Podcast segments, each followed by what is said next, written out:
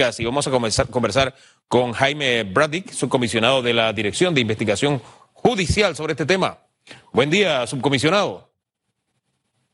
Muy buenos días. Háblenos de, este tema, los fraudes electrónicos en pandemia. ¿Cuál ha sido el comportamiento de estos delitos?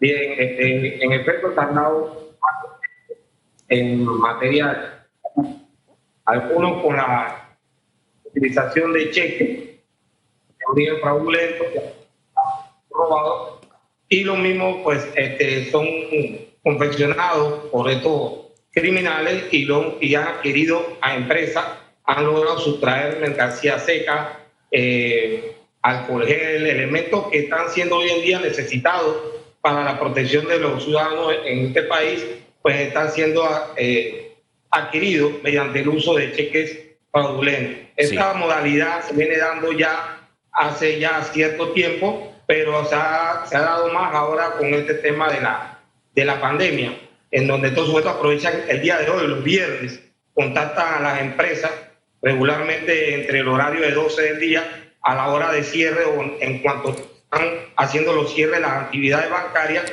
y hacen eh, como que están haciendo compras de equipo, mercancía seca, eh, cualquier tipo de mercancía que estos logren ver vulnerable a estas empresas, los contactan y, hacen ver una urgencia de adquirir estos productos. Utilizan esos cheques, hacen depósitos en las cuentas y a veces el, empresario, la víctima, no espera esos procesos bancarios en los cuales el dinero pasa por la Cámara de Compensación y se tiene la certeza de que el cheque tiene fondo y la persona entrega la mercancía estando el cheque todavía en duda y los criminales pues hacen, diversifican sus actividades, uno ingresa el cheque, contratan a otra persona para el retiro de la mercancía y tratar de cubrir ese, esa, esa acción criminal de ellos. ¿no? También se dado este, con, con dinero falso, en algunas ocasiones contactan en las redes sociales o en las redes de venta, en la plataforma, a personas haciéndole ver el interés de comprar sus productos los llevan a lugares donde ellos supuestamente eh, se sienten confiados a realizar sus transacciones económicas y la víctima pues cede el equipo, cede el equipo sin revisar los dineros o familiarizarse con el papel moneda y el sujeto huye con la mercancía y, la víctima queda con los papeles eh, monedas falsas. ¿no? Oiga. esto Sí, sí, no, es que me ha hablado de dos delitos, vamos, yo sé que de, seguro tiene que haber otras modalidades, pero aterricemos con estas dos para conocer en detalle. Cheques falsos, ¿qué tanto se ha incrementado eh, este, este delito e igualmente los delitos con dinero falso, falsificación de, dinero? Hablemos de cifras. Ok, eh, este, en la última semana se ha dado acá en el área de, Panamá Centro, eh, Panamá Oeste, pues hablando en siete casos particulares y un caso que se pudo frustrar. Entre estos siete casos, eh, los seis que lograron, lograron hacer este, eh, efectivo, se habla de un orden de 123 mil dólares. 123 mil dólares que lograron en su momento eh, despojar prácticamente con este método a empresas serias que se dedican a suministrar eh, mercancía seca y otros equipos. Eh, en algunos de casos todas las investigaciones están abiertas y se ha logrado recuperar eh, un porcentaje, algunos de los bienes, otros están en seguimiento y como son investigaciones, las están llevando las distintas seccionales de la Dirección de Investigación Judicial y este, se logró frustrar 24 mil dólares, un cheque de 24 mil dólares también que quiso, quisieron ingresarlo a un supermercado también de la localidad es en el orden de los cheques fraudulentos, ¿no? Que no tienen fondo, que las chequeras han sido sustraídas a, los propietarios o a empresas mediante tipo de hurto, ¿no? Y en cuanto a dinero falso, pues se han dado en el área este algunos cuatro casos que en ocasiones han llevado hasta allanamiento y hemos podido ubicar a la persona que, que ha entregado esos dineros. Probablemente son investigaciones que se mantienen abiertas y que la están llevando del Ministerio Público. ¿Cuál es la denominación de billete que se usa más comúnmente cuando se trata de dinero falso? Los billetes de 20 dólares son las que hemos podido detectar, en los cuales su número serial son repetitivos en, el, las cantidades, ¿no? O sea, que hay que revisarlo bien para poder saber si conocer el papel moneda. El papel moneda tiene un, cierto chaquido al momento de estirarlo, que es tipo metalizado por la composición del papel moneda. Nosotros diariamente tenemos papel moneda normal, los ciudadanos de este país. Debemos familiarizarnos con el papel moneda para saber cuando estamos frente a un papel falso eh, que carece de medidas de seguridad, que tiene eh, al tacto se puede detectar que es un billete eh, que no es normal. ¿no? Oye, estaba buscando un billete en mi cartera para ver si hacía un ejemplo y la verdad es que no cargo ninguno, pero ayúdenos más, denos más detalles sobre cómo identifico que el billete que tengo en mi mano, principalmente si se trata de un billete de 20 dólares, es falso o, es, em, o cumple con todas las normas. Eh, un billete normalmente eh, en su proceso de fabricación se inserta la medida de seguridad. Está compuesto de algodón, lino y otros elementos que hacen de que el billete sea resistente, ya que un billete, que va a pasar de mano en mano y que eh, otros países han utilizado la fabricación de papeles de polímero, en lo cual hace un poco más largo el proceso de vida. El chaquido que te estoy hablando, este es un billete original, y el chaquido es un sonido casi metálico en cuanto al papel que carece de esta composición de, de, materiales eh, es de algodón. Cuando uno va a hacer estirarlo, obviamente se va a fracturar o se va a romper en alguno de sus lados, por esa falta de resistencia, ¿no? Ahí los papeles contienen marca de agua que a transluz uno puede observar la esfinge que aparece en el centro del, del papel con las mismas características, ¿no? En los papeles falsos la imagen es burda, la imagen es burda, y entonces no se logra detectar. La imagen aparece en el, eh, a, transluz cuando lo colocamos hacia la, la, exposición y hacia el lado izquierdo de aquí del observador se puede observar de forma transparente. ¿No? Esa, esa imagen tiene que estar bien definida, así como está definido el centro, la esfinge que aparece del presidente, presidente americano que utiliza este billete. De igual forma, eh, hay una tinta eh, eh, ópticamente variable que está en la numeración del número 20, que al, al hacer un giro hacia, hacia el frente se va a ver que cambia de color. Cambia de color porque es ópticamente variable al momento de la inclinación que lleva. Lleva microletra en, el, en la parte de la solapa del, del, de la, esfinge tiene una impresión rugoscópica, ¿no? Que uno la toca y la hace con la uña y tiene esa eh, se siente, eh, tiene, es, rugoscópico, es, variable, ¿no? No es plana, no es una impresión plana. Y tiene muchas medidas, Hugo, tiene muchas medidas. Nosotros tenemos que, empaparnos más con nuestro billete y cuando hacemos estas transacciones económicas, tener mucho cuidado en observarla, observar el papel moneda que estamos recibiendo, porque al tacto es identificable por métodos sencillos como el, el chasquido metálico, el sonido metálico que puede emitir. Oiga, estoy, estoy pidiendo y parece que en controles tampoco nadie tiene un billete. Esa línea entonces que está al lado de la efigie, está igual que yo. Este, la, línea que está al lado de la efigie, que me parece una de las más fáciles y sencillas, al tacto se nota el, que la textura es diferente. Y también el tema del tornasol en los números, ¿no? Ópticamente, tinta ópticamente variable el nombre que se, que se, se, le, adjudica esta tinta, ¿no? Tiene la, bien el, hilo metálico, este hilo metálico ellos tratan de, imitarlo, pero esto se hace en la confección del papel moneda. Papel moneda se, se, insertan todas esas medidas de seguridad y, la, y las, las, impresiones que se utilizan para confeccionar este, este documento, pues son de alta calidad, son de alta, muy alta calidad. Hombre, llegó el billete, llegó el billete, alguien tenía. Eh, usted habló también del tema de los números repetidos. Me imagino que se refiere a la serie esta que aparece aquí y acá. Oriéntenos allí, por favor. las iniciales principales son el banco que la emite, son varios bancos dentro del territorio americano que fabrican este billete y los números serial son únicos, ellos van variando. Pero ¿qué pasa? El falsiario utiliza una sola impresión y salen los mismos números y son repetitivos en todos los billetes. En cambio, eh, nosotros pues tienen un número consecutivo en los billetes originales.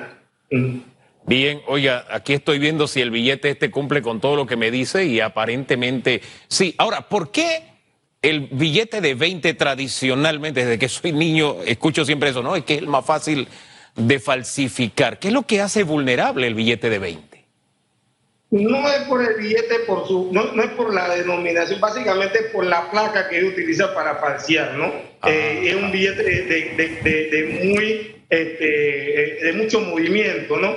Y el cual a veces las víctimas pues no, no, lo, no lo identifican y como lo pasan muy rápido, el billete se utiliza prácticamente. Pero hay otro tipo de, falsificaciones, o a veces hay, hay lavados eh, químicos que borran el soporte en, en billetes de A1 y reimprimen dentro, encima de ese soporte papel. Pero son investigaciones que se han llevado desde otros países y inclusive creo que aquí de Panamá, pero esa información básicamente pues la manejan los documentos los que mantienen estas investigaciones que se han pasado por el territorio panameño. Oye, hay papeles de calidad. Y también me quedo con el sonido metálico, es una forma sencilla también de identificarlo. Si fuera Bond, me imagino que al hacerle así, papel Bond se rompe con facilidad. Eh, definitivamente, esta composición la, otorgan eh, eh, materiales de alta calidad que los Estados Unidos ha, ido probando con el transcurso de toda su vida fabricando estos, billetes. ¿no? Ahora bien, con el tema de los cheques falsos, ¿qué herramienta tiene un supermercado, un local comercial para identificar, dar con que el cheque que le están metiendo es un cují, como decimos en buen panameño?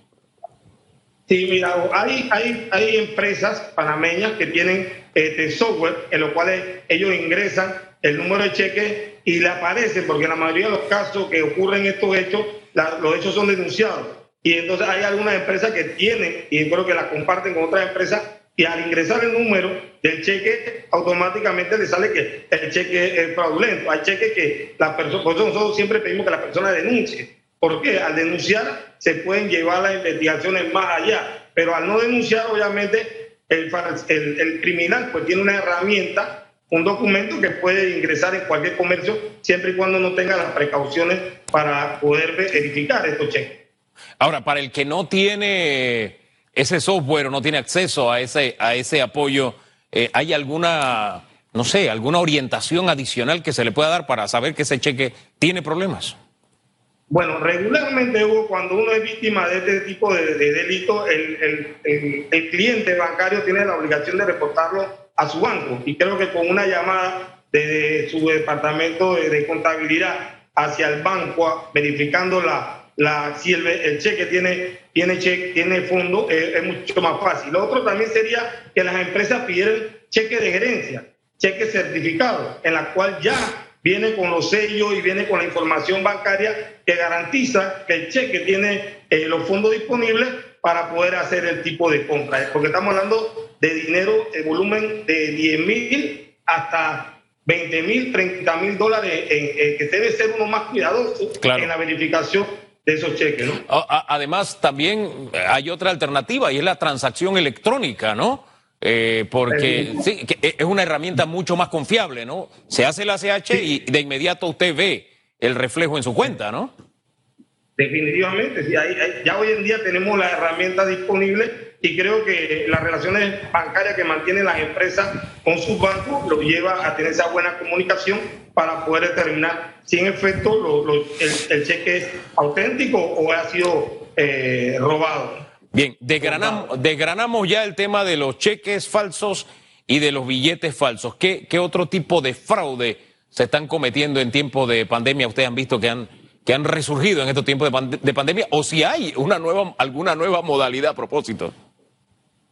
Bueno, mira, eh, en, otros países, pues aquí mismo en Panamá también, eh, a veces recibimos correo electrónico, por lo menos de plataformas de Netflix, y personas te piden actualizar los datos de tu, de tu cuenta. los datos conllevan pues verificar o, reenviar información bancaria de la cuenta a la tarjeta de crédito y en muchos casos estos mensajes vienen acompañados de link o enlaces en los cuales los sujetos pues quieren que presiones para poder tener acceso remoto a tu, a tu computadora y poder sustraer eh, información bancaria o informaciones de las personas para realizar otros fraudes. Eh, ahora se está estilando mucho en hacer préstamos y como ya el sujeto no puede acudir, en algunos casos a las entidades, se está generando mucho el envío de documentación vía correo. Esta información debe ser bien canalizada, Hugo, porque puede llegar a manos de criminales, los cuales pueden utilizar su información personal para cometer, hacer préstamos o cometer estafas en las cuales la persona queda involucrada en una situación que desconoce. Es por eso que es buena cosa evitar este tipo de transacciones eh, tipo online y tratar de acudir en el momento que le toca al caballero de dama, acudir a la entidad bancaria y hacer el trámite correcto y firmar. Es, el, es nuestro, nuestro sello de que nosotros estamos haciendo presentes para este tipo de préstamos. Eh, También están las falsificaciones, venta de, perfume y otros elementos. vamos con el tema de, de, Vamos uno a uno para orientar a la gente. El tema este de los bancos, que creo que es el phishing que se le llama este un detalle es que a veces recibes incluso correo del banco que ni siquiera es tuyo, ya ese es una es un indicio. Pero, ¿qué debe hacer eh, el, ciudadano que recibe en su banco aquel mensaje tan popular de que estamos actualizando nuestra base de datos, el banco, etcétera, etcétera, requiere y le dan el link, ese del que usted acaba de hablar? ¿Qué debe hacer el ciudadano que recibe este correo? Inmediatamente no hacer, no, no aperturar el correo para evitar caer en, ser víctima de estos sujetos. Lo segundo, acudir al Ministerio Público y hacer la denuncia correspondiente para nosotros tener información de personas que están tratando de vulnerar la seguridad de los ciudadanos y evitar en su momento de que se den estos casos. Pero si en efecto ya lo abrió y se da una situación, pues acudir a los bancos, reportar la transacción o reportar que ha sido víctima de esto para que los bancos también los apoyen y poder este, anular algunas cuentas, algunos números, una información de ellos y poder evitar ser víctima a futuro de este tipo de delitos. Prácticamente, si usted lo responde, le está abriendo su cuenta de banco a alguien, a, un desconocido. ¿Manejan cifras de, cuántas víctimas se ha tenido? Y estamos centrados más que nada en tiempo de pandemia, o si, me, si tiene cifras de lo que va del año de, este tipo de fraude, eh, ¿cuántos están investigando? ¿Cuántas denuncias han dado?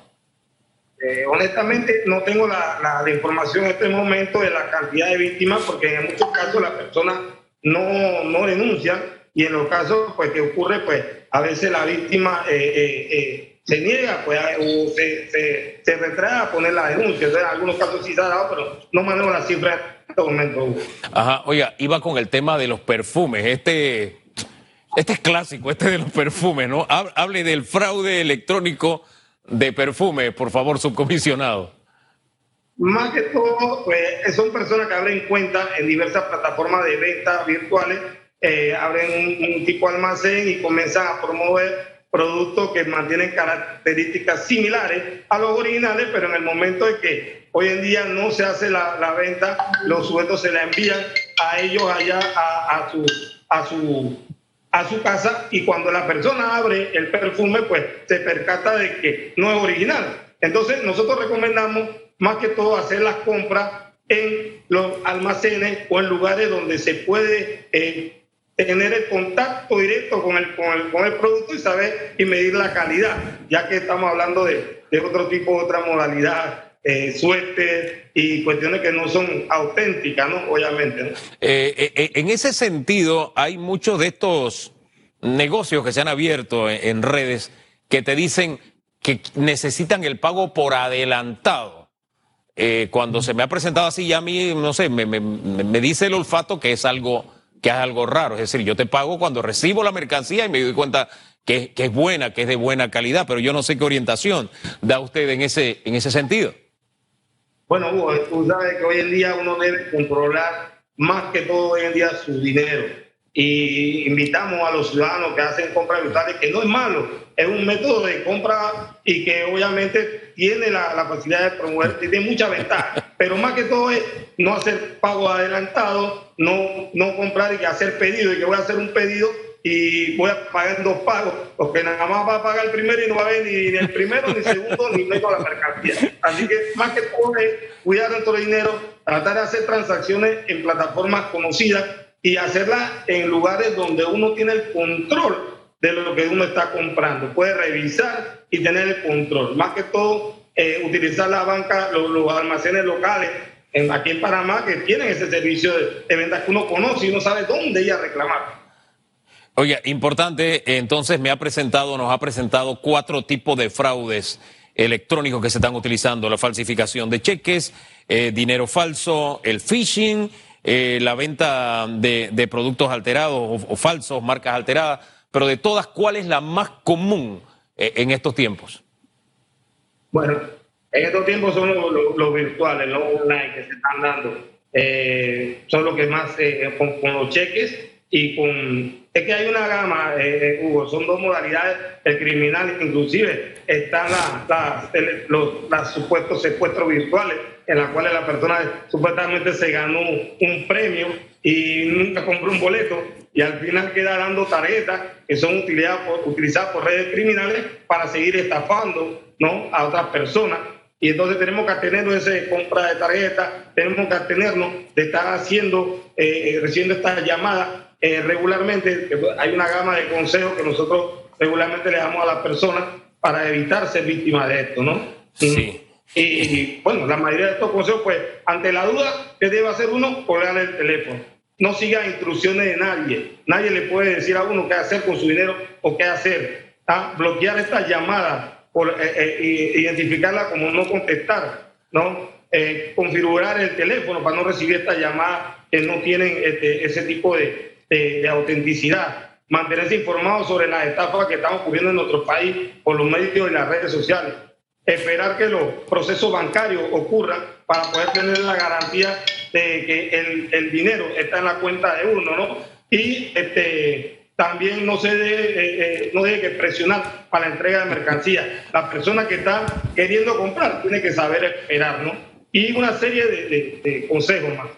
Oiga, no, no, no solamente no se deje presionar, no se deje impresionar, porque Hace unas semanas hablaba con alguien que lo llamaron porque se ganó un premio y al ganárselo se emocionó tanto que le dijeron que tenía que hacer un depósito para acceder al premio. Entonces yo le digo, oiga, lógica elemental, si te ganaste algo, este, ¿cómo es que tienes que pagar por ese algo que te ganaste? Dice, bueno, es que me emocioné. Ojo con las emociones cuando te dan este tipo de noticias, ¿no? Porque como que manejan mucha psicología estos caballeros al momento de, de, de, tratar de embaucar a alguien, ¿no, subcomisionado? Correcto, en, algunos casos, pues el criminal maneja mucha información porque subimos mucho fotografías, eh, eventos sociales y hacemos de conocimiento ante las redes sociales quiénes somos y eso nos, nos pone la lista de estas, de estas organizaciones criminales que buscan más que todo el recurso económico de uno por otra vía de la estafa. Imagínese. Pero gracias, subcomisionado, por toda esta orientación. Gracias y que tenga muy buen día.